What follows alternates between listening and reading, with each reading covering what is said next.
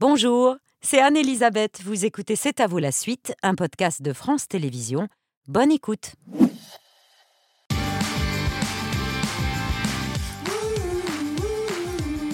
C'est à vous en direct jusqu'à 20h50 avec euh, Patrick, Pierre, Mohamed et le point cuisson de 20h avec le retour de Cédric Béchade qu'on n'avait pas vu depuis le mois de décembre.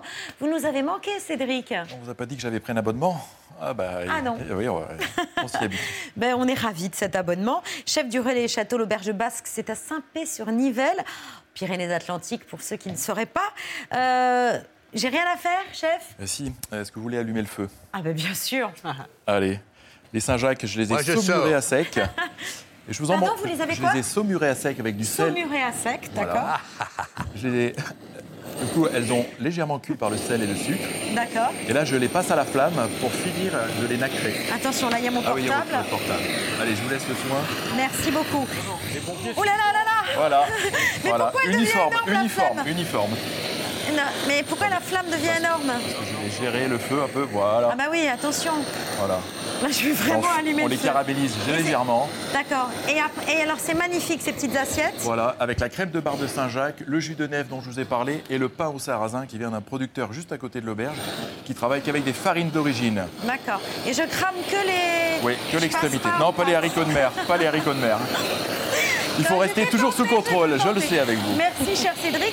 Et fait un bruit donc Vous vous entendez en cuisine avec le chalumeau Et allez, il y a du gâteau basque en surprise. Vous adorez ça, mais là, ah c'est euh, en salé. C'est au fromage de brebis d'estive. On le sert en préparation fromagère. C'est notre mmh. spécialité depuis 2010. Merci, cher Cédric. À tout à l'heure pour le dîner de C'est à vous. En 2022, Benoît Magimel avait 47 ans. il recevait le César du meilleur acteur à l'occasion de la 47e nuit des Césars. Et il venait nous parler de sa joie sur le plateau de C'est à vous. Euh, franchement, c'est beau. Ça fait vraiment du bien. Ce soir est un moment euh, assez, assez euh, fou. Et voilà, je suis très touché. Je le dédie à mon père ce soir, ce César. Et puis, puis voilà, à tous ceux que j'aime. Merci beaucoup. Alors là, c'est le César 2023 que vous venez voir. Est-ce qu'on peut revoir le César 2022 et sa réaction sur le plateau de C'est à vous? C'est un immense cadeau, là. Je suis très, très, très, très, très heureux. Je sais pas comment exprimer hein, ce que je ressens. Peut-être par un petit pas de danse.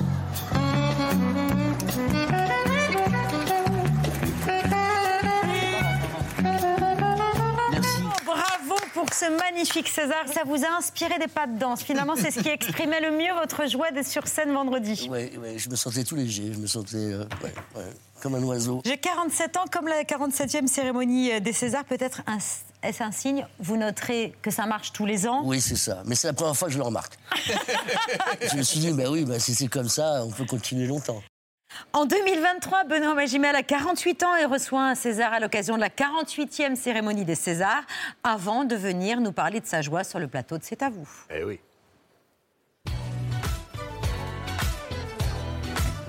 Bonsoir, Bonsoir cher Benoît. Bonsoir, monsieur. Bravo.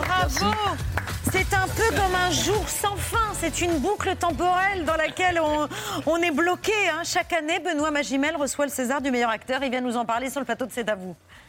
Ben, bonsoir. c'est le jour de la marmotte, quoi. Oui, ça peut être un peu ça, c'est vrai. je, m'étonne à chaque fois quand je vois le chiffre 48.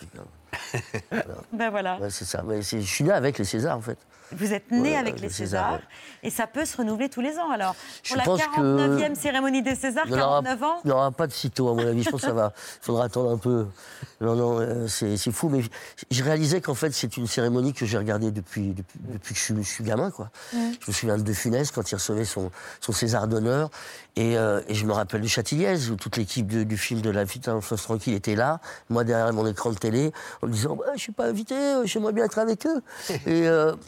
Et Quatre Césars pour la vie est un long euh, Oui, peut-être, sûrement, mais ça avait, ça avait été. Euh, c'est vrai qu'on a envie d'être, on a envie d'être avec son équipe dans ces moments-là. Mais ça m'a toujours fait rêver. Ça m'a toujours fait rêver les Césars. Voilà. Mm. C'est beaucoup d'émotions.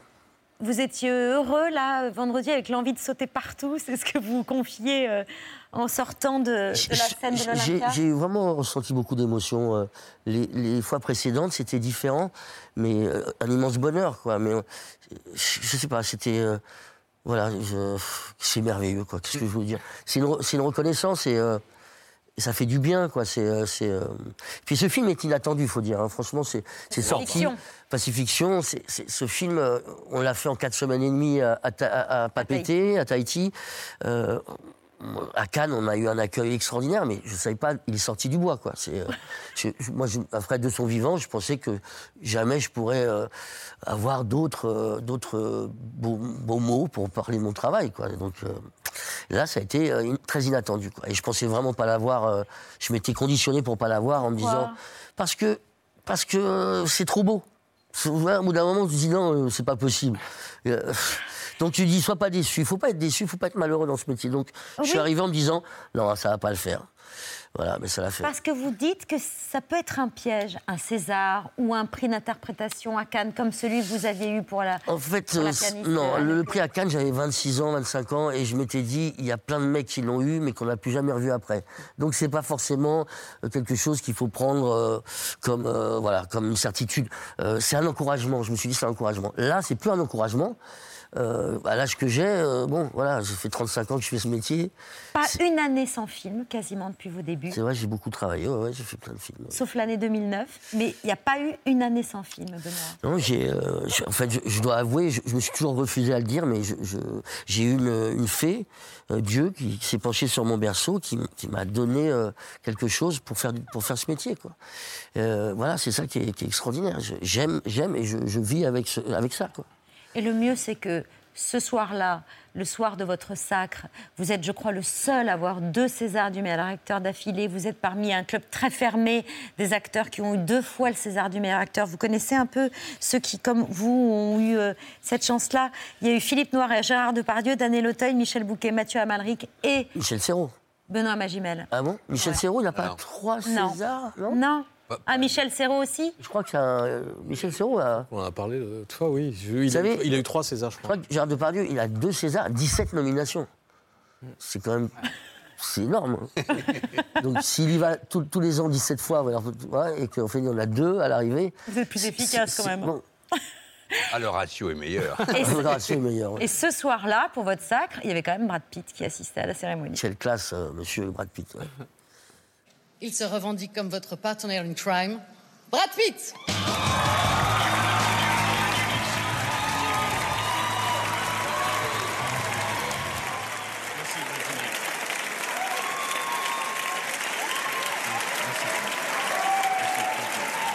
Oui, j'ai joué dans trois films de David Fincher.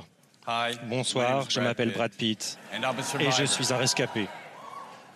Vous étiez tous comme des fous dans la salle en voyant En tout cas, le secret a été bien tenu parce qu'on ne s'y attendait pas du tout. Hein. Et vous avez pu euh, J'ai parlé avec lui après, euh, lors du dîner. Euh, quelle élégance, gentillesse absolue. Voilà, comme tous les grands, ils sont, ils sont simples. il m'a fait des compliments. Il a été vraiment. Ah il, aime la France, il aime le cinéma. David Fincher, pareil. Il connaissait votre travail, Brad Pitt? Il me connaissait, oui. ils ont vu une Pacifiction. Euh, David Fincher est assez dur. Brad Pitt me dit en, 20 ans, j'ai jamais vu, j'ai dû le voir cinq fois à peu près heureux de voir un film. Ah. Il n'aime rien, quoi. Genre. Il dit ce mec-là n'aime rien. Mais Pacifiction, il a adoré. Alors, ça, c'est un compliment. On ajoute celui de Pierre ce soir. Non, ce que je voulais dire, c'est que ce, deuxième euh, César en, deux ans, fait unique, comme le soulignait Babette et tout le monde, euh, c'est aussi, je trouve, l'illustration magnifique de votre incroyable liberté, la liberté que vous dites être la vôtre aujourd'hui, qui fait que depuis le César de l'an dernier, vous avez pu aller euh, de Revoir Paris à Incroyable mais vrai de Dupieux, et vous êtes allé de Pacifiction à Jack Mimoun. Vous êtes un, vrai, incroyable comédien. C'est extraordinaire. Merci, merci beaucoup. C'est toujours aimé. J'ai jamais voulu être enfermé. Je me suis toujours dit, il faut pas être malheureux dans ce métier. On voit beaucoup d'acteurs qui se sentent enfermés dans des rôles, qui n'ont pas ce qu'ils veulent. Et il faut tout faire pour pas être euh, malheureux. C'est vrai, c'est ça le but. Donc on lit pas les mauvaises ou même les bonnes critiques. Il faut les mettre de côté parce que on vit les moments quand on tourne et les rencontres qu'on fait. À partir de là, il faut vivre l'instant. Et c'est des rencontres évidemment, et c'est la sensation de, de partager une passion et d'aimer les gens avec qui on travaille. Voilà, c'est ça. Et, euh, et c'est vrai que faire le grand écart, je me souviens, j'avais fait Les Chevaliers du Ciel et le film d'Anneke. Ah voilà, la même année. voilà. Parce que j'ai pas envie d'être cantonné. Voilà, j'aime tous les genres, j'aime tous les registres. Voilà. Mais on peut pas tout faire n'importe quand et n'importe. Voilà, on peut pas tout faire, on peut pas tout jouer. Faut pas lire les critiques, d'accord, mais là, vous pouviez, parce qu'il n'y a pas que David Fincher qui a aimé, il y a une presse mais vraiment une presse euh, unanime euh, qui a fonctionné, qui euh, a alimenté aussi le, bouche à oreille. Hein. Moi, j'ai été frappé de, voir des gens qui ont vu Pacifiction plusieurs semaines et mois après sa sortie. Libération, qui n'a pas toujours bon goût, mais là, oui, son rôle le plus fascinant à ce jour, ricochet cosmique entre Jack Nicholson, Jean-Pierre Léo et Nicolas Cage. Bon. L'Obs, Benoît Magimel, au-delà de tous les éloges. La Tribune de Lyon, réincarnation moderne de Marlon Brando. Mais ce qui a en plus euh, dans ce film par rapport à toutes les références qui sont citées là, c'est l'impro c'est l'improvisation, c'est cette euh, liberté que vous avez pu avoir sur le tournage de, devant les caméras de Serra. Exactement. Je ne pensais pas possible d'être aussi libre euh, sur un tournage. Vraiment, j'ai fait beaucoup de choses. Moi, je m'adapte toujours au travail des réalisateurs. voilà, je, je, m'en parle de rien. Mais là, tout d'un coup, oui, c'est ça le mot liberté. Il n'y a pas de début, il n'y a pas de fin, il n'y a pas de texte précis. Alors il faut utiliser. Il pas d'horaire de tournage Quasiment. Quand même, quand même. Mais il, m'accompagnait le soir euh, et il filmait dans la limousine. Il m'accompagnait euh, jusqu'à ma porte. On utilise tout.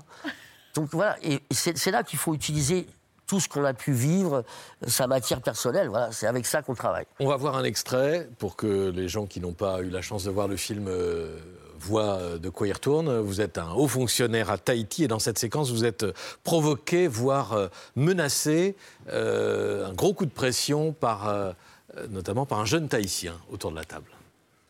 Tu viens de naître, tu sors de l'œuf, et tu viens m'expliquer des choses. Tu crois vraiment que je ne suis pas au courant de tout ce qui se passe là? Qui sont tes amis? Tu crois que je suis venu ici euh, sans savoir? Mon ami, est-ce que je dois te rappeler que t'es pas chez toi? Arrête de m'appeler mon ami déjà. Toi et moi, on n'est pas si amis que ça. Hein? Donc déjà, tu vas redescendre. Je suis pas ton ami. Hein, mon ami, mon ami. Tu parles avec un représentant de l'État. Ok? Moi, je ne suis pas dans les magouilles. Hein. Moi, j'essaye de, de m'occuper du peuple le mieux possible. Ah bon? Scène comme tout le, le reste du film tourné à plusieurs caméras, avec un cinéaste qui ne vous a pas dit précisément là où il voulait aller. Vous, ne saviez pas exactement ce que, euh, ce que Albert Serra souhaitait sur cette euh, scène en particulier. Au fur et à mesure qu'on avance dans, le tournage, on commence à préciser les choses. La toile de fond, c'est la reprise des essais nucléaires. Lui, euh, c'est un type qui tout d'un coup sort du bois, et puis veut tout d'un coup prendre une, rébellion soudaine par rapport à cette hypothèse. Mais personne n'est au courant, personne ne sait réellement ce qui va se passer. Donc euh, il n'est pas assez euh, fort pour pouvoir faire ça tout seul. On sait qu'il y a des intérêts étrangers. C'est ça qu'il devine, quoi, en fait. Il doit, être, il doit y avoir des Américains, des Russes ou quelque chose derrière lui pour l'aider, quoi, pour le pousser. On, on, s'imprègne de tout ça et tout d'un coup, effectivement, le tournage s'écrit de lui-même. Euh, et, toutes ces choses-là qui me viennent, c'est ça. Parce qu'on a tourné avec un, on a fait une scène précédemment avec un agent secret de la CIA, par exemple. Donc on, on peut intégrer ça. C'est vrai que ce qui est fou, c'est qu'il regarde même pas ce qu'il filme. Il, écoute. Mais c'est fou. Euh, et, c'est pas gênant parce que c'est vrai que l'oreille, c'est ça qui définit franchement le, si c'est bien, si c'est réussi. Mais voilà, de construire au fur et à mesure un film euh, avec ce qu'on apprend. Et c'est pour ça que j'ai dit que ces gens m'ont nourri énormément. Ils m'ont donné vraiment des répliques, ils m'ont nourri. Et donc je suis de plus en plus. Oui. Et en plus, il les a, il les a choisis parce qu'ils ont tous une, relation forte avec leur, leur culture, avec ces essais nucléaires. Voilà. Et tout ça fait qu'au bout d'un moment, eh ben, on, sait de quoi on parle. Il se passe quelque chose. Un mot encore sur le procédé. Trois caméras, 180 heures de rush 500, 500 par caméra, dont ah oui. 540 ah. en tout. C'est euh, un truc extraordinaire. Hein. Euh, donc, enfin, c'est... C'est voilà, la liberté. C'est un fardeau après. Bah, il y, a beaucoup de déchets, mais c'est vrai qu'on commence quelque chose. Il me dit tu y vas quand tu veux. Je rentre, il me dit mais prends une bière, tranquille, tu y vas quand tu veux. et puis on fait une heure et demie de scène. Et tu te balades comme ça, et puis tu, tu, tu, construis, comment tu, tu, cherches. En fait, il me disait toujours, on essaye de trouver le spectaculaire dans, dans, le, dans le naturalisme, dans, dans le, la normalité des choses. On veut, on veut que ce soit voilà, exubérant, il faut que, ça, il faut que ce soit surprenant tout le temps. Donc oui, effectivement, on, vous voyez, cette histoire, cette relation avec Shana, cette Ré, euh, j'ai oublié le nom, mais c'est arrivé le dernier jour. parce qu'il y avait une histoire prévue, une histoire d'amour prévue avec une, jeune femme, une jeune journaliste, écrivain. Ça n'a pas marché, donc là, il me soufflait à l'oreille des, textes. Il y a à peu près, oui, il y a 80% d'improvisation et le reste, c'est des, textes qui pouvaient me lancer, euh, voilà. Euh, c'est quand même une méthode, vous étiez totalement à l'aise, une liberté que vous n'aviez jamais connue. Oui, voilà, voilà j'ai aucun problème, je répète. Euh, non, non, je, voilà. En fait, ce qui est bien avec le temps, c'est qu'on se libère de tout. On ouvre, c'est difficile les émotions, on les, on, les, on les garde en soi, on ferme, on verrouille. Et puis, une fois que vous avez vécu des choses de la vie, euh, des enfants, des séparations, voilà, euh, et la joie, le bonheur, bah, ça s'ouvre tout seul. À 45 ans, tout d'un coup, on n'a pas d'effort à faire, on vit l'instant, le moment présent, on se nourrit de tout ce qui peut avoir autour de vous dans l'instant, et, c'est ça qui est merveilleux. Quoi. 48 ans, euh, Benoît.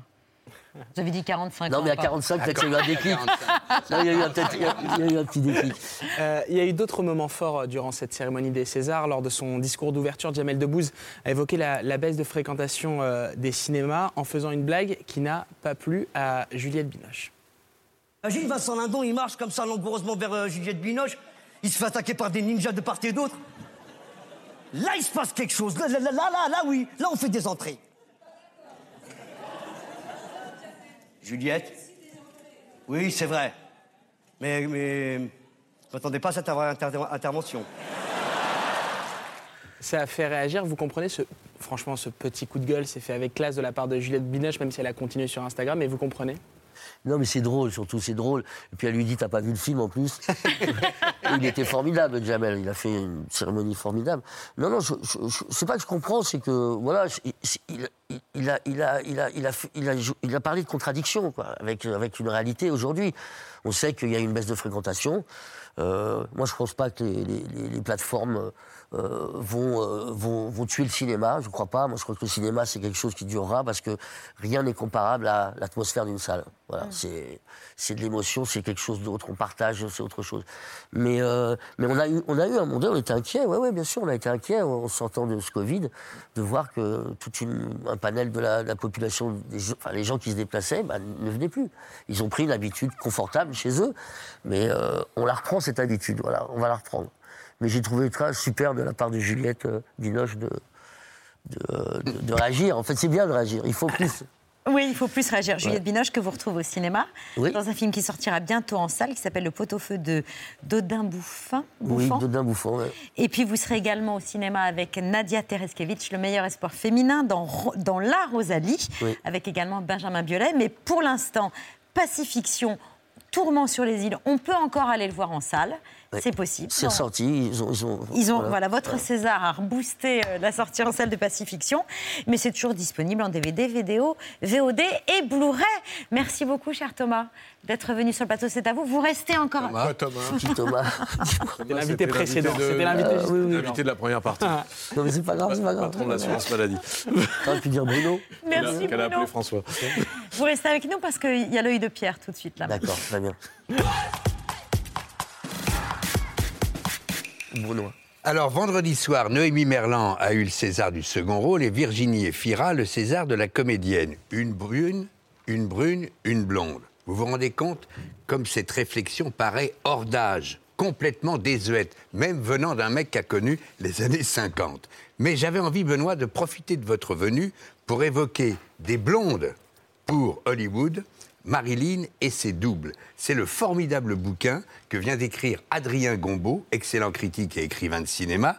Comme il l'a expliqué à Myrtille Serre, Adrien Gombeau fait le portrait de dix de ces blondes américaines ou anglo-saxonnes que les studios ont voulu façonner comme des nouvelles Marilyn. Dès qu'Hollywood est une usine à rêve, le mot rêve est important, mais le mot usine aussi. Et donc, ces gens pensent qu'on peut fabriquer des stars comme Ford fabrique des voitures, euh, comme Marlboro fabrique des cigarettes, et que donc il va être possible de créer une nouvelle Marilyn, et par là quelque part de la contrôler un peu. Si on en fait une autre, eh bien on va pouvoir la menacer, lui dire qu'elle peut être remplacée. Et donc, par là, parer à ses problèmes de retard, à ses caprices, à tout ce qui agaçait au fond les studios. Donc je pense que c'était ça le, projet, un projet capitaliste dément euh, qui consistait à, penser qu'on pouvait remplacer quelqu'un par quelqu'un d'autre qui serait exactement pareil. Et évidemment, ça ne marche pas. Tu sais si Marilyn a rendu dingue les patrons de studio par ses retards et ses caprices, mais quand elle est morte en 62, le producteur Harry Cohn aurait hurlé Trouvez-moi une autre blonde. Mais c'est pas si simple, et ça faisait dix ans qu'ils essayaient. Alors, je pense qu'il y avait une exigence très concrète euh, qui était déjà d'avoir à peu près les mêmes mensurations que Marilyn Monroe, de façon à pouvoir euh, réutiliser les costumes. L'autre critère, c'était d'être blonde. Euh, c'était très important. Marilyn était quand même très identifiée à sa blondeur. Et bien des actrices, d'ailleurs, ne l'étaient pas comme Marilyn. Donc il fallait avoir cette teinture blonde. Et puis, elles vont s'entraîner très concrètement à essayer de marcher comme Marilyn Monroe, d'imiter ce, roulement de hanche, de parler un petit peu comme Marilyn Monroe. Alors Gombo fait le portrait de 10 de ces blondes qu'on a essayé de lancer dans la foulée de Marilyn. Moi, je vous en, j'en évoque trois. Il y a eu l'anglaise Diana Ross, qui a tourné dans 50 films, dont Passeport pour la honte avec Eddie Constantine, mais qui n'a pas conquis Hollywood. Il y a eu Mamie Van Doren, qui a aujourd'hui 92 ans et qui continue d'écrire et de raconter sa vie. Et puis il y a eu, c'est sans doute la plus connue de toutes, et celle dont on a le plus parlé, Jane Mansfield, qui a tout, tout fait pour s'imposer. Jane Mansfield, c'est un cas un peu à part, c'est-à-dire qu'elle a quand même réussi à créer un mythe autour d'elle, qui est un mythe différent de Marilyn Monroe, mais qui part de Marilyn Monroe. C'est une version euh, cartoonesque de, Marilyn, qu'on voit dans les films de Frank Tashlin notamment. C'est une Marilyn XXXXL, quoi. Une sorte de super Marilyn, euh, gonflée à l'hélium, enfin qui a un côté too much, euh, qui va quand même s'inscrire dans une autre mythologie, qui est encore pratiquement Betty Boop, quoi. On, voit, on va voir ici Jane Mansfield au bord de la piscine avec l'un de ses maris, Monsieur Univers, Mickey Argiti, qui a même joué Tarzan. Elle a posé dans Playboy, mais elle a aussi beaucoup tourné, dont La Blonde et moi, un film très rock'n'roll, et encore La Blonde et le shérif de Raoul Walsh quand même. Et elle est morte tragiquement dans un accident de voiture terrible. Regardez cette interview de Jane Mansfield par Léon Zitrone, qui ne sait ni où mettre son micro, ni son nez. Ce Batman, il paraît que ce petit chien pourrait mordre mon nez. Vous croyez qu'il le fera? Je peux me pencher? Je peux me pencher pour voir le chien? Attention, c'est moi qui lui fais peur. Elle est terriblement terrible. Et vous, vous êtes terrible? Are you terrible, you, Miss Mainsfield No, I, I'm very happy to be here. Des blondes pour Hollywood par Adrien Gombeau, c'est sorti chez Capricci et cher euh, César, je vous offre. Ah, ça me fait plaisir, euh, je vous offre ce livre. C'est un livre qui finalement rend justice à ces femmes qui, à l'époque, ont quand même secoué les codes de moralité qui étaient encore en cours à Hollywood et qui ont été les premières à prendre des libertés avec la tyrannie des studios. C'est passionnant. Merci. beaucoup. Des blondes pour Hollywood. Merci beaucoup, cher euh, Benoît, d'être venu ce soir sur le plateau de C'est à vous. Il y a peut-être euh, des, des, producteurs qui cherchent à fabriquer le Benoît de, des, années, euh, voilà, des années 3000. On ne sait jamais. Il y a une, une rumeur qui disait qu'on allait être remplacé un jour ou l'autre par des, des, des, faux. Oui, des, robots, des, androïdes. Ben voilà. Bon, vous revenez l'année prochaine avec un nouveau César? Ou sans, hein? vous êtes ici chez vous. merci. beaucoup, cher Benoît. Dans un instant, Julia Piaton, Michel Blanc, mais tout de suite, c'est l'heure du vu.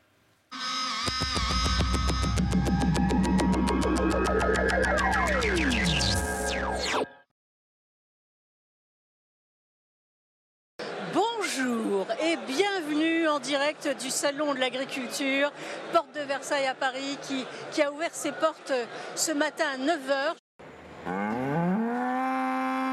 La nation a besoin de faire sur l'eau, comme on l'a fait sur l'énergie, une forme de plan de sobriété.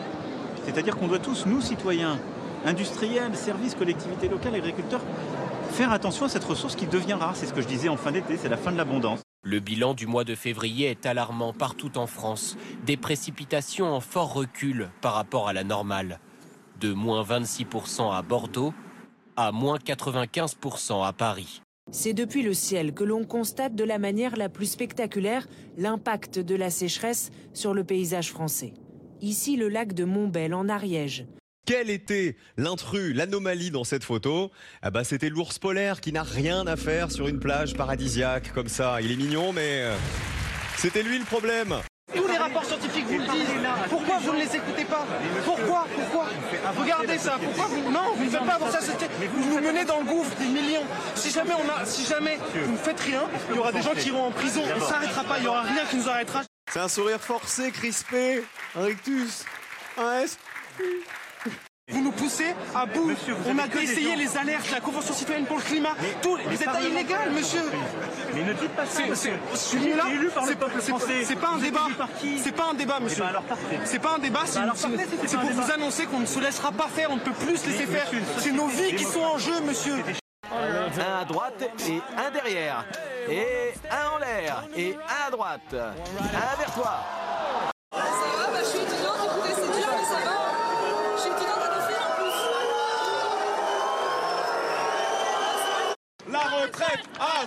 Ans La retraite à 60 ans La retraite à 60 ans La retraite à 60 ans Une visite également marquée par une interpellation musclée par le service d'ordre du président. Il a indiqué désapprouver toute forme de violence. Je dois dire que, modulo quelques petits événements qui sont normaux, sauf à aseptiser les foules, ce qui est pas ce que j'aime faire, l'ambiance est bonne.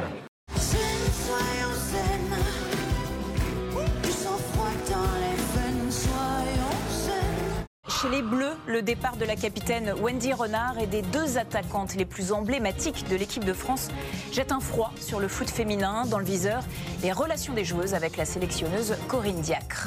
On tente le tout pour le tout dans ces dernières minutes. Antoine Dupont avec euh, Reda Wardy maintenant. On est sous les poteaux écossais. Le renversement change. fermé. Allez. Gaël Ficou Allez, Gaël. Et l'essai de Gaël Ficou Kylian Mbappé avec Messi.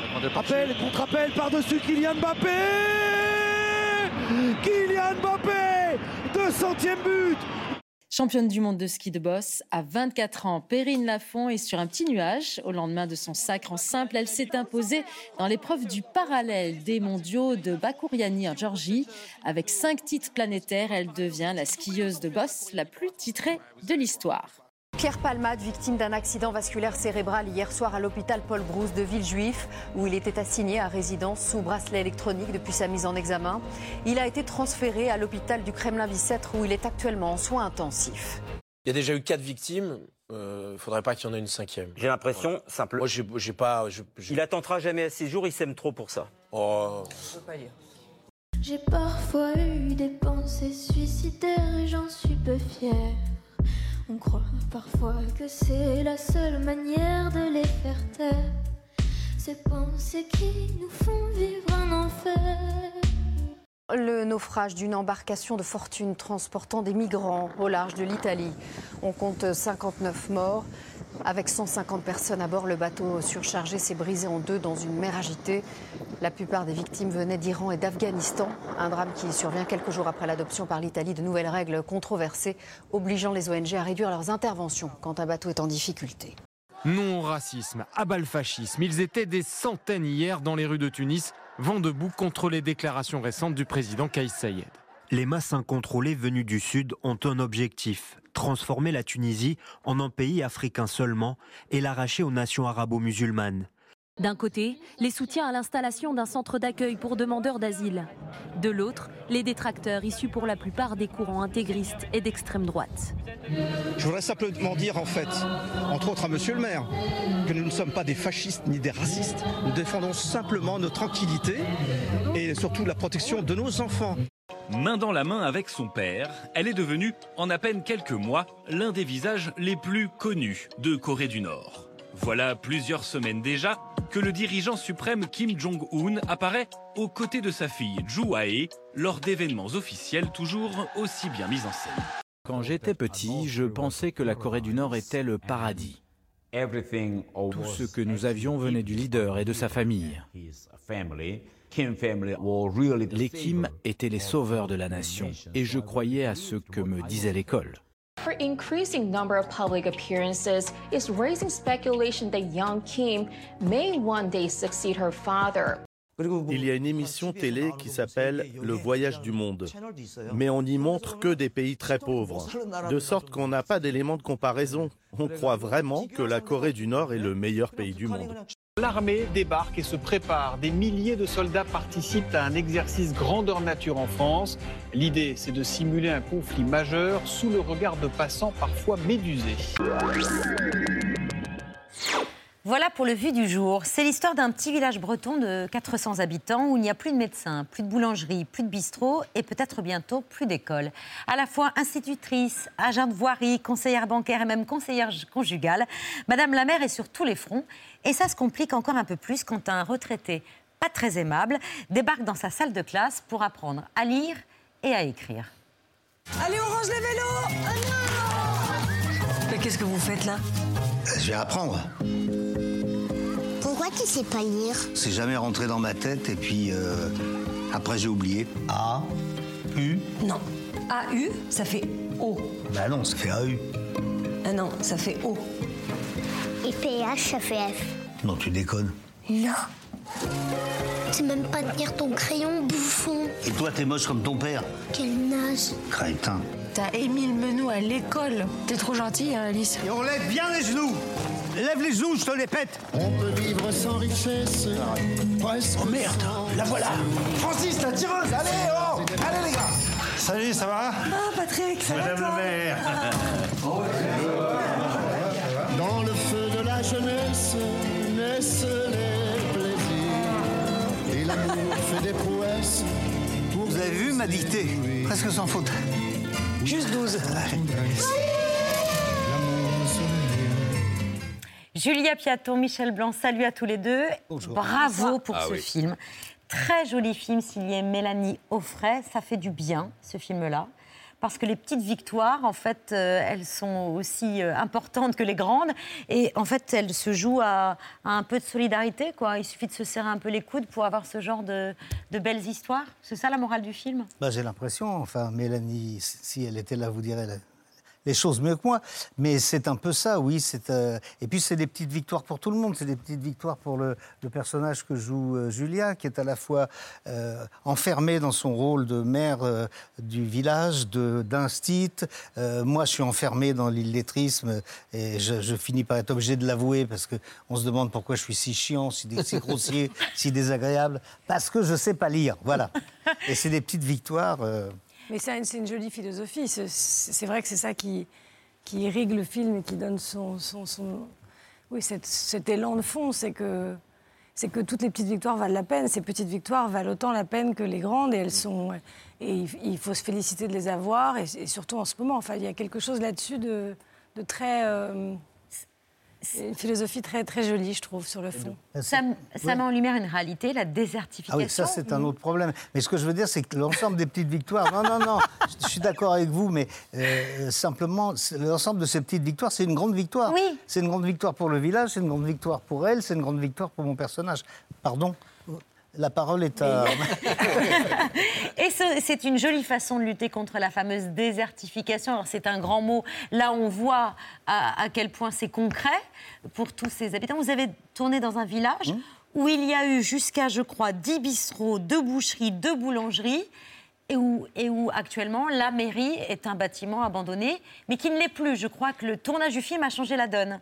Oui, exactement. C'est-à-dire qu'en fait, nous, ce, qui était incroyable, c'est que ce qu'on tournait était la réalité du village. Donc il y avait vraiment une mise en abîme parce que ce qu'on racontait, c'était ce que vivait vraiment ce petit village du Juc, qui s'appelle Kergen dans le film. Et, et puis après notre départ, probablement grâce à euh, le- voilà l'eff- l'effervescence qu'il y a eu pendant quand même presque cinq mois sur le, sur ce, dans ce village. euh, le maire a appelé Mélanie en disant Écoute, je suis trop heureux ça, parce que la mairie, qui était un décor de carton-pâte, un endroit un peu oublié, quoi, euh, va renaître et ça va être une grande brasserie bar tabac. Ouais, parce que c'était un bistrot avant, Avant. euh, qui était abandonné, Ouais. la mairie Et est depuis ailleurs. 15 ans, il y avait plus Voilà. rien. Alors, moi, je trouve que ramener un bistrot en Bretagne, c'est une grande victoire. c'est pas une petite victoire. Euh, Michel Blanc, l'illettrisme, ça vous parle? J'ai lu dans le dossier de presse que d'abord ça faisait écho à votre histoire familiale, parce que vous aviez une grand-tante qui n'était Mhm. pas allée à l'école et qui était devenue gouvernante. Et qui était bretonne aussi, d'ailleurs. Et qui était bretonne aussi. Et que vous aviez croisé aussi euh, euh, quelqu'un, vous avez connu quelqu'un souffrant d'illettrisme, que ça l'avait tellement inhibé qu'il était resté célibataire Ah, toute ça, sa vie. ça, c'est à la fin, on a rencontré des, quatre, quatre personnes qui avaient le, le même problème et qui avaient pris la même décision que mon personnage. C'est-à-dire d'apprendre à lire à un âge... euh, il y a une femme qui, a- qui a- qui s'y était mise, si j'ose dire, à 40 ans, mais voilà, il y avait des gens de tous les âges. Et il y avait un monsieur qui était très touchant parce qu'il disait, moi, pas, vé- j'ai pas réussi à avoir d'histoire d'amour parce que je n'osais pas dire que je ne savais pas lire et donc je ne pouvais pas rencontrer les gens. Mais là, je, me re- je fais comme euh, votre personnage, je retourne euh, apprendre à lire. J'apprends à lire pour tomber amoureux. Voilà. Parce qu'il pas voilà. autorisé. Il s'est dit si jamais je rencontre quelqu'un, de toute façon, j'oserais jamais lui dire que. Ouais. Ah, ça, c'est beau. Donc je préfère joli. euh, en Ouais, rester là. Mm. Dans la classe de votre personnage, euh, Michel, Émile, les enfants sont plus avancés que lui. Pourtant, on est face à un sexagénaire avec des enfants qui ont entre 6 et 11 ans. C'est ce décalage qui provoque ce pouvoir euh, euh, comique très étonnant et qui est très, très réussi. Et d'ailleurs, tous les deux, je crois que vous appréhendiez de jouer avec les enfants. Je pense que toutes les équipes techniques de cinéma, après, on peut tourner avec des classes de 10 enfants. Non, mais je dis ça, mais c'est vrai, parce que les enfants aussi, il faut qu'ils soient.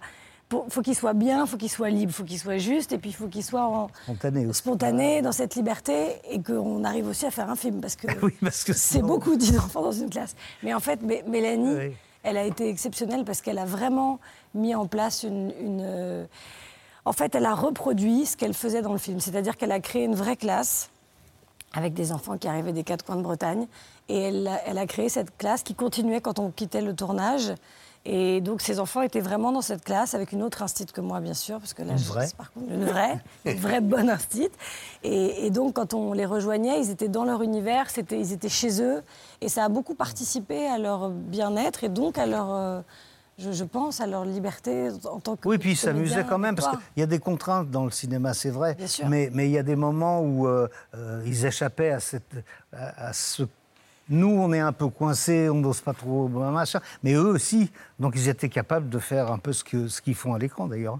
Mais ils étaient capables de, de, de déconner, comme on dit. Et euh, de temps en temps, il fallait même dire, leur dire, eh, bon, elle les reprenait, elle avait trouvé un truc, euh, Mélanie, assez formidable, une espèce de de méditation, La méditation presque guidée, oui, bouddhiste, absolument. euh, voilà. Elle leur disait, vous fermez les yeux, vous pensez à la, à la couleur verte. Ils le faisaient, ça les calmait. Ah ouais Voyons que. Ouais. ça. Et elle en a vu 600 pour euh, choisir les, les- euh, Ils sont 10, 600. 600, euh, et dont certains auxquels vous apprenez des gros mots. Voilà. Avec beaucoup de plaisir. hein, on Bah, sent. oui, ça, c'est marrant d'apprendre des gros mots à des gosses. Et de leur faire croire qu'on mange leur lapin. Ah vous partagez l'affiche des films, du film donc Les Petites Victoires, qui sort mercredi, mais vous aviez déjà tourné ensemble il y a 15 ans. À l'époque, les rôles étaient inversés. C'était vous, Michel, l'enseignant, et Julia, dans le rôle de l'élève, qui faisait des débuts prometteurs. Michel Blanc, en prof audio et une brochette de nouveaux venus plutôt prometteurs sont au cœur de cette comédie qui affiche clairement sa référence à la boum. Ni chat, ni portable. Pour les jeunes acteurs, changement de costume, jeans à taille haute. Ouais, moi je trouve qu'ils nous ressemblent. Ouais. Ils nous ressemblent. euh, je pense que 18 ans, euh, que ce soit dans les années 80 ou aujourd'hui, tu es toujours un peu dans les mêmes questionnements. Vous avez tourné ensemble, mais vous n'aviez pas de scène, je crois, ensemble. Fait on n'a même pas eu une ensemble. journée ensemble. On s'est, on s'est en fait, euh, bon, alors ça, ça va faire encore le mec qui pense qu'à picoler, mais on s'est rencontrés parce qu'il y avait eu un, un pot.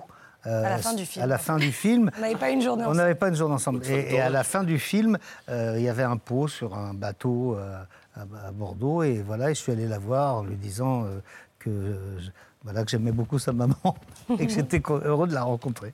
Vous êtes une, une enfant de la balle et vous avez suivi souvent euh, votre maman Charlotte de Turckheim sur les tournages. Euh, quand vous étiez, je crois, petite fille, ça vous faisait rêver. Mais à l'adolescence, vous, n'aviez plus envie du tout de jouer. Non, plus du tout. Mais Pourquoi? parce que, bah parce que j'étais ado et que je vivais la popularité de ma mère assez mal. Voilà, tout simplement, comme tous les ados qui ont envie d'être euh, autonomes, de, de- de surtout pas qu'on les rappelle à leurs parents, à d'où ils viennent et tout. Et puis après, euh, j'ai tenté le plus loin possible de tirer l'élastique en disant non, je ferai jamais ça, pas du tout, je vais faire des Et l'élastique, Jusqu'au Je me jour, suis pris en- Ouais. jusqu'au jour où journaliste, vous interviewez Isabelle Huppert, Oui, exactement. qui vous raconte une journée de Éclair de tournage. ouais, pour White Material. Et vous vous dites, bon, bah, pourquoi c'est pas moi qui raconte mes journées de tournage? Bah, en plus raconté par une telle actrice, si vous voulez. Là, j'étais complètement... Et elle a été d'ailleurs très, très gentille avec moi, parce que j'étais totalement inexpérimentée, je posais des questions. J'étais très impressionnée, et, et je suis sortie de là en me disant... euh, Elle m'avait raconté un tournage génial, en plus, ce, truc, ce film avec Nicolas Duvauchel. Et donc, je suis sortie en me disant, bon, maintenant, ça suffit. ça va, c'est bon, j'en peux plus. Et c'est moi qui vais raconter mes tournages, et notamment comment vous vous êtes préparé pour ce rôle de, enfin préparé pour ce rôle de mère euh, qui fait tout en plus d'être mère, euh, en faisant un stage quasiment en immersion avec votre cousin qui est maire en Normandie et qui fait tout lui aussi. Donc c'est une réalité, ça. Mais les maires font tout. Mais ceci dit, les maires des petites communes. Mon cousin et un copain aussi qui est devenu euh, un copain très proche qui est devenu maire euh, d'une d'une petite commune près de Fontainebleau, le près de Paris. Et en fait, c'était fou, c'est fou parce qu'ils sont devenus maires tous les deux au moment où on m'a proposé le film. Et donc j'ai passé euh, du temps avec eux pendant l'été. Et, et en effet, euh, j'étais sidérée par leur, euh, la charge, les, les responsabilités qu'ils ont et le contact très direct qu'ils ont avec les gens de leur commune, c'est-à-dire qu'ils sont vraiment chez les gens. Quoi. Et donc, euh, cette, tout d'un coup, le scénario qui m'avait semblé de temps en temps un peu au-dessus de la réalité, où je m'étais dit, bon, quand même... Non, elle elle peut pas, elle peut pas en faire autant, c'est trop, etc. Bah, pas du tout. Et, Il faut voilà, savoir, faut savoir euh, faire de la voirie, quoi. Reboucher les trous faire de la voirie, c'est vrai. Non, mais c'est vrai que c'est un, poste merveilleux parce que tu, tu- tu- tu vois les choses changer en temps réel.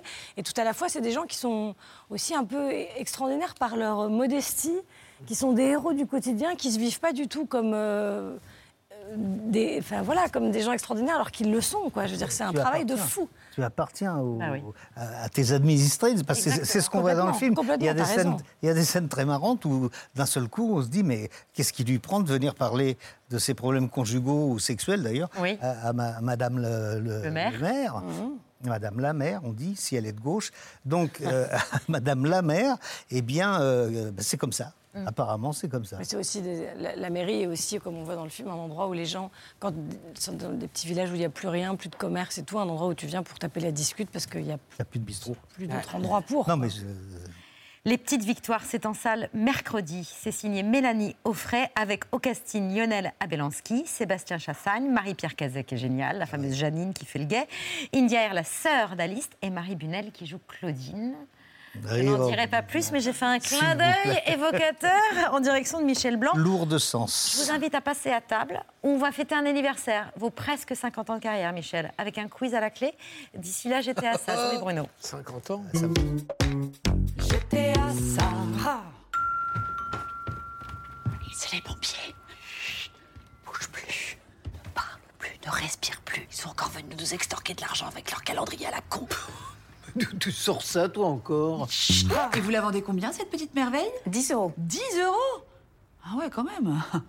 Et euh, juste, je me demandais euh, concrètement, l'argent récolté, il vous sert à quoi? C'est pour financer la Sainte-Barbe. La quoi? La Sainte-Barbe, c'est le temps fort chez les pompiers chaque année. C'est le moment où on se retrouve tous ensemble pour partager un bon repas dans une ambiance de franche camaraderie. Quoi. Vous vous mettez une caisse, quoi Non, non, pas du tout. Si, un peu comme. T'es sûr que ça sert à rien d'autre, euh, l'argent? L'argent sert aussi à l'arbre de Noël des enfants du personnel et une partie est reversée pour les orphelins des pompiers. Non, ben, je suis désolée, hein, euh, j'ai pas assez de monnaie sur moi. Confuse. Et bonne caisse à la Sainte-Barbe, hein? C'est vrai qu'à un moment, elle a dit orphelin. Oh merde. Oh, oh, la honte. Bon, bah alors je peux aller acheter mon calendrier maintenant Ou tu veux toujours faire tomber la mafia des pompiers? Tu crois qu'ils m'en veulent? Bonjour, c'est pour le calendrier des pompiers. Eh, oh Ah, bonjour madame. Quelle Mais surprise. voilà Vous tombez bien, hein, justement, je... Je disais à ma mère, je vais vous en prendre sept. J'étais à ça de passer pour une radine, moi. ah, mais je suis bête. J'ai pas mon portefeuille. Ça fait 70 euros. Vous pouvez me redire euh, à quoi ça sert déjà l'argent? Julien Michel, bienvenue à la table de C'est à vous, euh, aux côtés de Bertrand Chameroy qu'on ne présente plus, et de notre chef de la semaine, Cédric Béchade, qui est euh, le chef du relais château L'Auberge Basque. C'est à Saint-Pé-sur-Nivelle. Noix de coquilles Saint-Jacques qui viennent de Bretagne. C'est pour ça que je les ai accompagnées de, de- Ah, très bien, Michel Blanc. Euh, de pain au sarrasin qui est produit euh, juste à côté de l'auberge. C'est un jus de barre de Saint-Jacques qu'on a cuisiné. Et tout à l'heure, j'expliquais avec Bertrand que c'était un jus de nefle. C'est euh, une tradition au Pays Basque de faire un bâton de marche avec le neflier. On a travaillé le fruit. Ah. C'est légèrement acidulé, ça fait penser au coin. Et donc, ça va très bien se marier avec cette Saint-Jacques bretonne. Et c'est accompagné de gâteaux basques salés. Exactement, au fromage de brebis, des styles qu'on fait à l'auberge Je basque. goûte. hein. Merci, Sir, euh, Sir Cédric. Avec grand plaisir. Bon, euh, bientôt 50 ans de carrière, cher Michel. La bouche pleine, je peux pas C'est l'année prochaine. Euh, pour l'occasion, je ne sais pas si vous avez vu, mais le site Allociné propose un quiz pour savoir si on est vraiment des fans de Michel Blanc. Le principe est très simple. On vous montre des photos. Il faut retrouver le titre du film. Attention, c'est parti. Première photo. Les bons étroits. Les bons étroits. C'est facile, oui. C'est ce Oui. que j'ai fait de plus mauvais. mais enfin. Eh ben, on a commencé par celui-là. C'est vrai? Ça ne fait pas de peine. euh, Non, non, mais c'est c'est honnête. À Patrice Lecomte, c'est honnête. Deuxième photo, c'est pas le plus mauvais, ça. Ah oui, non, Euh, grosse fatigue. Grosse fatigue Ah, avec bravo. Carole Bouquet. Julia, faut se réveiller. Oui, Troisième alors moi, photo. ça Non, mais elle a des excuses. Euh, Attends, attends, attends, attends. Monsieur Hir. Bonheur. Ah oui. Bon, Monsieur. Hir. Avec Sandrine Oh là là. Bonner, exactement. Moi, je suis Très très, Une autre photo. plus. Les tuches. Les tuches, Ah, exact. quel numéro Les Les tuches. tuches 4. Les tuches. Sur les Oh là Champs-Élysées, là sur là, les tuches. bravo, bravo. en référence. Il y a un choc Ça, c'était bien, vous étiez venu nous en parler des tuches 4. Ah ouais? Exactement. Euh, avec le pull, hélas. Mais... ah, oui, voilà. Une autre photo encore. Bien chez moi, chez une copine. Ah, voilà, avec Bernard forts, hein. Giraudot. Encore une vite, autre. hein. Euh, ah oui. Euh, Ah. Ah, ah, ah, ah, Papy fait de la résistance. Oh, il est Il fort. est bon, il est oui. fort. Vraiment Papy fait de la hein. résistance. Une photo à l'Élysée. Euh, le, le- oui, je sais, on en a parlé. euh, L'exercice Ah oui, de l'État. L'exercice de l'État. qui vous a valu un César du meilleur second rôle en 2012. Euh, encore deux photos. Voilà, celle-là, évidemment. les euh, les. Un. Et la dernière qui va nous amener directement. Ouais. Tenue de oui, soirée. tenue de soirée. Ah, Tenue c'est de quand j'étais jeune fille, ça, mais bon, Bah, qui a Bah, tiens, votre carrière. le temps est passé. De... Justement, le film qui vous a valu un prix d'interprétation à Cannes. On a une petite, euh, on, on a un extrait. C'est formidable. Ah bah oui, c'est la scène où Monique se barre. Monique, c'est Miu Miu. Euh, Depardieu, c'est Bob. Euh, Michel Créton et Pedro. Et vous êtes Antoine. Extrait. Mais retiens-la, mon de Dieu Mais je peux pas, il y a un mec Quel mec Fous-le dehors Mais je peux pas, il a un flingue Monique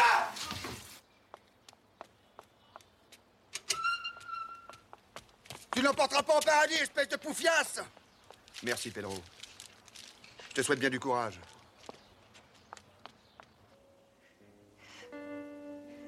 Je savais qu'elle allait se tirer. Je le sentais. Monique. Ma petite Monique, pourquoi tu m'abandonnes Je suis là, moi. Je vais te consoler. On sera bien, tous les deux. Tu vas m'aimer, toi, au moins. Et bien sûr, je vais t'aimer. Je vais faire de toi une reine. Est-ce qu'on peut dire, Michel, que c'est C'est euh, c'est- c'est blié. c'est incroyable. Et est-ce qu'on peut dire que c'est le film qui a changé votre carrière, qui a changé le regard des réalisateurs sur vous, qui vous a ouvert sur d'autres rôles? Oui, absolument. Euh, Il se trouve que à partir des bronzés, c'était super les bronzés, ça m'a rendu populaire. Mais tous les, les- les gens qui font du cinéma d'auteur, je ne veux pas revenir sur l'incident des Césars, mais les gens qui font des cinémas d'auteur m'ont em- employé avant les bronzés dans des petits rôles. À partir des bronzés, plus rien, plus de nouvelles parce que euh, ah bah non, on va dire c'est Jean-Claude Duss et tout. Et après ce film-là, évidemment après le prix à Cannes, ils se sont dit ah, peut-être que c'est un acteur. C'est ce que m'a dit mon boucher d'ailleurs. Ouais. Le soir où je suis rentré de Cannes, il m'a dit mais finalement vous êtes, un- vous êtes un acteur aussi. hein. Vous avez changé de Et donc- boucher ou pas? Donc- non, au contraire. Et donc il y a eu Monsieur Hir et, et- et tous les autres rôles euh, euh, dramatiques euh, que vous n'auriez pas fait sans doute. Ah, si, sans- non, non. Si, si, Si, si j'avais pas eu le- le- l'estampille euh, Palme, enfin prix à Cannes. Ouais. Je ne sais pas si c'est un film d'auteur. Non, c'est pas un film d'auteur, Les Petites Victoires. C'est un très si. joli film familial, mais dans lequel euh, la mélancolie, l'isolement, la tristesse de votre personnage rappelle celui aussi dans euh, Tu es beau. Isabelle Mergot Je vous trouve très beau. je vous trouve très Je vous beau. trouve très beau. euh, Énorme de- succès. énorme, Ah, énorme succès. Et j'ai eu le mérite agricole, je tiens à le dire. Le poireau agricole. Et le poireau, oui. Donc, Pour le Parisien que vous suis- êtes. Pour un Parisien pur et dur, tête de chien comme moi, c'est c'est inespéré. Et vous formez un très joli duo. Euh, vraiment, bravo à tous. Et le casting est formidable. On a tous aimé Ah ce oui, film. vraiment fort. Donc je ne sais pas comment le, dit- de le dire autrement. Mais c'est vraiment le, le deuxième film de cette euh, réalisatrice. Elle est très très forte. Elle avait déjà euh, fait réciter du Cyrano à des poules dans la bouche de Guillaume de Tonquédec dans Roxane, son premier Ah, film. c'était elle C'était elle, ça. Mélanie Offray. Et Vraiment on grande dit, on dit réalisatrice. mais euh, voilà. Donc euh, pardon d'avoir écorché le nom de Mélanie. Non, mais après, elle nous gifle quand on, quand on revient en coulisses. Tu Bah l'as oui. pas corrigé, c'est. Ah bah, je vous aurais évité une gifle.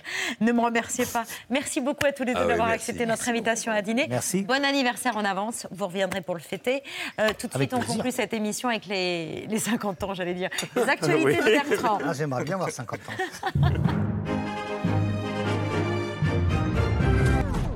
Et bonsoir à la une de ce 27 février. L'ouverture ce week-end du salon où les animaux viennent observer des politiques et des journalistes en liberté, le salon de l'agriculture.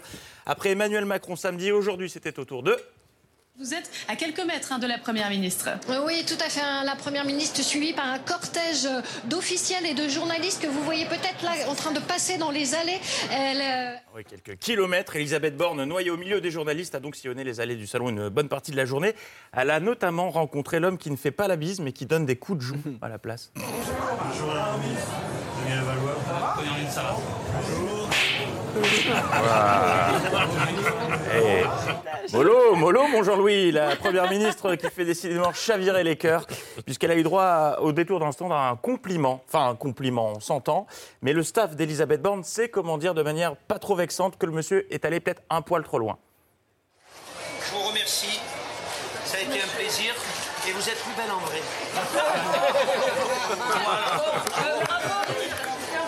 Voilà, autant quand vous disiez du bien des aides Covid, c'était super, mais la réflexion à la fin, c'était un peu bof, un peu lourdingue, monsieur. Mais avant, c'était tip-top.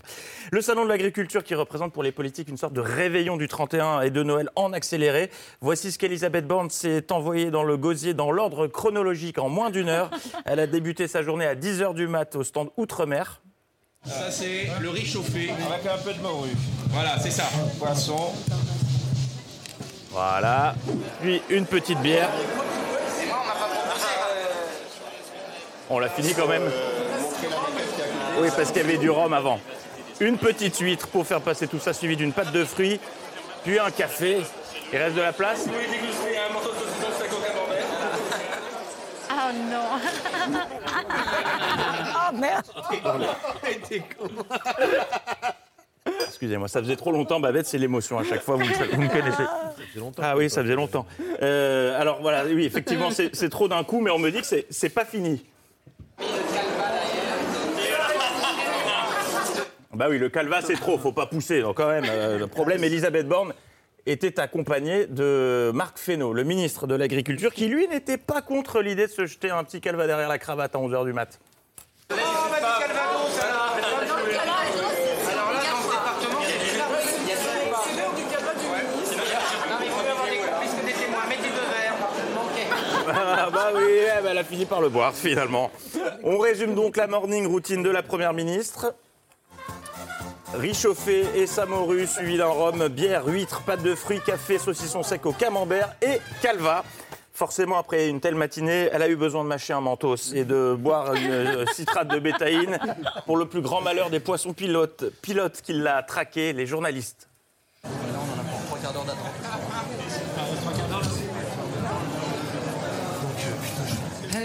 Qu'est-ce qu'on va faire pendant tout ce temps?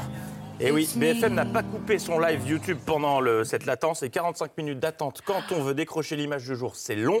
Conséquence, certains journalistes en sont venus à se poser des questions existentielles.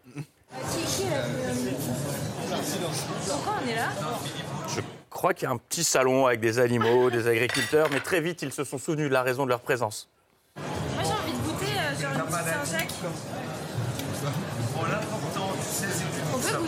Saint-Jacques Bah tiens, 45 minutes d'attente, ça passe toujours mieux avec une petite Saint-Jacques. tu me mettras un verre de pouilly, s'il te plaît, t'es gentil, merci. Et une fois le goûter pris, euh, en attendant le retour de la Première ministre, on s'est emmerdé, clairement. Il y a un ton et de poisson. Mais non, vous n'allez pas vous faire taire. J'avais 22 personnes sur le live de BFM pendant ce temps, dont, dont moi. Ce soir, un peu plus. Voilà, ce soir peut-être un peu plus, oui. Et il faut le dire, mais peu de gens le savent, mais le salon de l'agriculture ne possède pas le même fuseau horaire que nous. La Première ministre a commencé donc sa déambulation à travers les allées de ce hall 5.1. Elle y restera euh, quelques, quelques minutes, peut-être euh, environ une heure. Voilà, bah, c'est une grosse fourchette. Ceci dit, euh, une heure, c'est 60 minutes, quelques minutes. Non, Ouais. vraiment, ils sont en décalage, même les ministres. 48 heures, donc c'est quelques grandes heures. Euh, et quelques petits jours pour pas jouer sur les mots. Après, il y a peut-être une explication à ce jet lag. Gabriel, vous êtes avec donc des fabricants, des producteurs de bière. Racontez-nous, vous avez goûté déjà un peu? Vous avez commencé l'apéro? Alors non, un peu le travail avant tout. Catherine, vous me connaissez par cœur. Je suis à côté de Loïc euh, Fusilier. Bonsoir. Bonjour. Bonjour. Bonsoir, c'est un peu tôt. Voilà, bonsoir. Ah non, c'est vrai qu'il y a encore plus jour, il y a du soleil. Je soupçonne certains journalistes d'avoir vécu l'expérience salon de l'agriculture un peu trop intensément. Quand votre rédac chef vous demande de suivre une personnalité dans les allées, vous n'êtes pas obligé de boire exactement la même chose qu'elle. hein. Vers 16h, plus exactement, Elisabeth Borne. Borne- Pardon, de, de qui s'agit-il? Elisabeth Borne, elle parle avec les professionnels du secteur sur le fait que les consommateurs achètent de moins en moins de poissons. Et c'est dommage, c'est sympa les poissons. Avec, avec les petites nageoires et les écailles. Allez, je commande un Uber. Ah, je sais pas ce qui se passe, mais tout le monde était ivre aujourd'hui. Sujet des alternatives aux néonicotinoïdes. Je veux pas parler spécifiquement des néocotinoïdes. Comment on dit euh, Nicocortinoïdes? Les néonicotinoïdes, personne ne conteste le fait que les néonicotinoïdes. Eh ben oui, lui, il a gagné. Mais notre journaliste préféré de ce premier week-end de salon de l'agriculture, c'est lui qui est allé en touriste au salon. Il avait laissé les fiches à la maison. Le duplex n'était pas fou. Mais qu'est-ce qu'on s'est marré au, au stand du Tiponche Vous êtes chef, cuisinier, chef étoilé. Non, pas chef étoilé, Non, chef je suis- événementiel, Jean-Christophe. Je suis traiteur Vous à Strasbourg. Voilà, non, non, rien à voir. Je, je- je suis tourneur fraiseur à Mont-de-Marsan, mais merci de votre venue. En bref, vous connaissez notre nouvelle passion, jouer avec Jean-Pierre Raffarin. Ce matin, Jean-Pierre nous a fait un monsieur madame, pas dingue. Monsieur et madame sont gaz César, mais naturellement son blé ont trois fils. Les parents se sont pas foulés puisqu'ils ont tous le même prénom. Il vend son gaz, il vend euh, ses armes, il, il vend euh, naturellement son blé. Oh, c'est lundi, Patrick Et on referme ces, ces actualités avec euh, ce coup dur. On a appris tout à l'heure que Marine Le Pen ne viendra pas cette année. Elle a annoncé avoir annulé sa visite prévue le 1er mars à cause d'une blessure à la jambe. Des images émouvantes de la part du stand B2. Eh bien, bon salon les meumeux, l'info continue demain, bonne soirée. Ah oui. Bravo Gaston Cameroun, les actualités de Bertrand, c'est tous les soirs dans C'est à vous. Le 1er mars, allez voir les petites victoires au cinéma avec Julia Piaton et Michel Blanc. Entre autres, merci à tous les deux d'avoir accepté notre invitation. Sur France 5, tout de suite, le documentaire La vie sauvage des Carpates. Et si vous voulez bien vous tourner vers Vincent pour euh, souhaiter une excellente soirée à nos téléspectateurs. Merci de nous avoir suivis. On se retrouve demain à 19h en direct. On y va? Ciao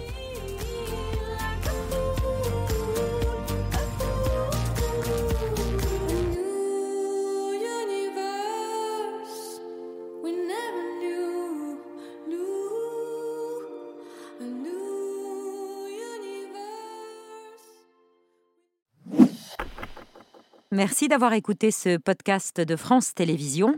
Pour ne rien rater de C'est à vous en audio, vous pouvez vous abonner à tous nos podcasts sur votre plateforme d'écoute favorite dans la rubrique C'est à vous et en vidéo, le replay bien sûr, c'est sur France.tv. À très vite.